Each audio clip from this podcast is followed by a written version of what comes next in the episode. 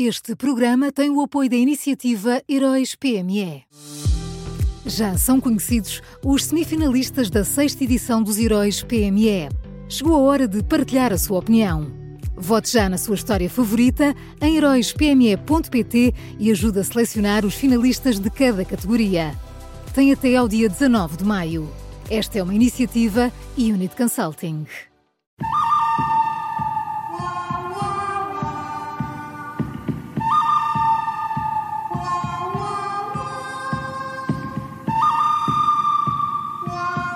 Começa agora uma nova edição do Bom, o Mau e o Vilão da Rádio Observador, sempre com o Miguel Pinheiro. Miguel, bom dia.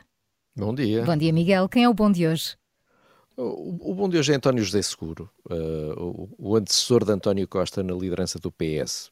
Uh, falou ontem em público, pela primeira vez em muito tempo, uh, e, e, veio pedir que se criem mecanismos mais apertados de combate à corrupção. António José Seguro tem legitimidade para falar porque este tema sempre o preocupou. Uh, ele não começou agora a falar sobre isto por uh, uns motivos interesseiros quaisquer. Uh, e, além disso, as propostas que fez, como a da extensão da fiscalização do património dos políticos, desde o momento de uma candidatura até ao final do chamado período de nojo, essas propostas foram bastante razoáveis. e é bom, é, é muito bom que haja mais pessoas além de André Ventura, a falar sobre a necessidade de combater a corrupção de forma eficaz, e é ótimo se várias dessas pessoas uh, forem do PS, uh, eh, como é o caso de, de, António José Seguro. Eu diria mesmo que é muito importante que, mais, que não seja só André Ventura a falar, é evidente, não é? é precisamente. O, o, o, risco está aí, de facto. É. Falas tu ou falo eu? Oh, Maria, por amor de Deus, respeita as, as pessoas que já são mais velhas hoje do que eram ontem. Vamos ao mal então. Olha, Mão é é o, Ministro da Saúde, tem andado muito por aqui, mas ele ontem uh, continuou a falar, a falar, a falar, continuou a contradizer-se, dizendo agora que, uh, em vez de serem estruturais, os problemas na saúde foram provocados pela pandemia, continuou a tentar enganar-nos, uh, afirmando que só no Hospital de Santa Maria, em Lisboa, é que há problemas, porque as restantes 79 urgências uh, estão a funcionar na perfeição. Enfim, continuou, continuou, continuou por ali adiante, uh, não consegue resistir a, a, a, ver um microfone, já aparece uma outra pessoa uh, da área política que eu cá sei. e horas depois de falar aos jornalistas, houve este azar de azar para nós, de o Hospital de Setúbal anunciar que a sua urgência pediátrica vai estar fechada durante uma semana, uma semana, vai estar fechada uma semana por falta de médicos.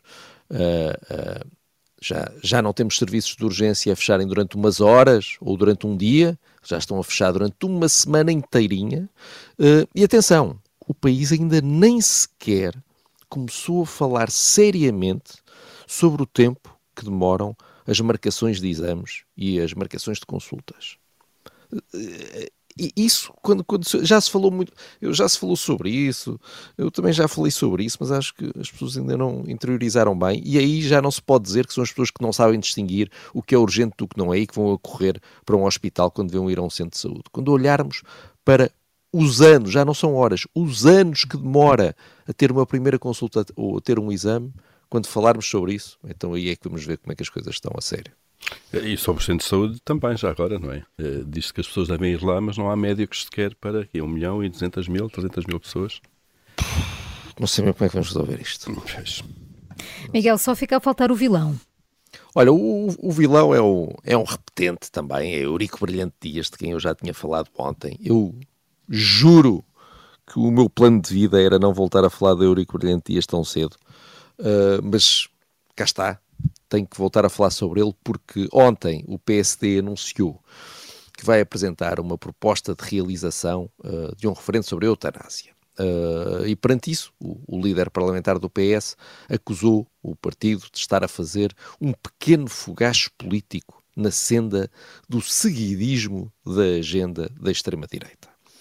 Uh, ora, Eurico Brilhante Dias pode, obviamente, achar que esta iniciativa de Luís Montenegro já vem tarde, uh, porque aparece mesmo no final do processo legislativo sobre a eutanásia, pode perfeitamente defender isso, claro, mas uh, já começa a cansar, é? começa mesmo a cansar a sério este recurso permanente do PS ao fantasma da extrema-direita. Uh, e convinha uh, que uh, alguém explicasse a Eurico Brilhante Dias que não, as pessoas que são contra a eutanásia não são todas de extrema-direita. E não, as pessoas que defendem um referendo não são todas seguidoras do Chega. Os socialistas querem convencer-nos que qualquer pessoa que discorda do PS é de extrema-direita, mas não é. O país não está cheio de milhões de Andrés Ventura por aí à solta.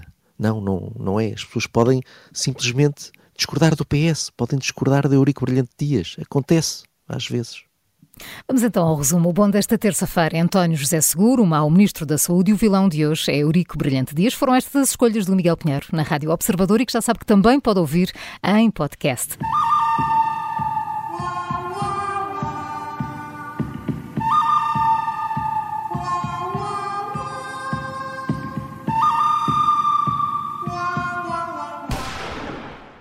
Este programa tem o apoio da iniciativa Heróis PME.